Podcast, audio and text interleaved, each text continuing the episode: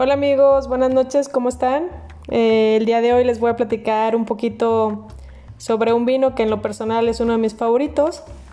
Este vino lo probé hace como 4 o 5 años y tuve la oportunidad de conocerlo y compartirlo gracias al ingeniero Felipe Garza Medina. Él es director general de Alpec Poliéster, que por cierto, si me está escuchando, le mando un afectuoso saludo. Y si no, más adelante le voy a compartir Obviamente le voy a compartir este podcast porque es un hombre que admiro, eh, es un hombre culto, inteligente y que también conoce muchísimo de vinos y nos puede también compartir un poquito de, sus experiencias con, con vinos internacionales. El día de hoy vamos a hablar de un vino de Casa Madero. Casa Madero es una vinícola más antigua en América y este vino es el 3B en el viñedo es un Cabernet Sauvignon, Merlot y Tempranillo. Es una combinación de esos tres tipos de uvas en una misma proporción. La región es de Parras de la Fuente en Coahuila. Y pues bueno, vámonos ahorita a ver. En vista es un color eh, rojo ciruela.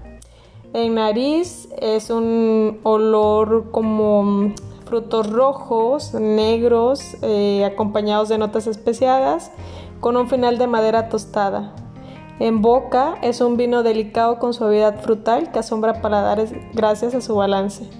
Se puede tomar a una temperatura de 16 a 18 grados.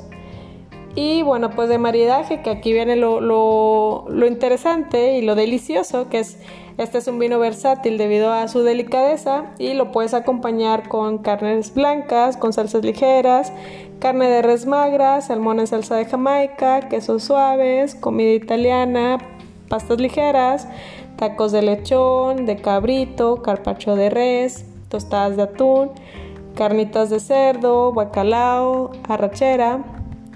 ¿Qué tal? Ya se les abrió el apetito porque a mí sí. Qué delicioso, ¿no?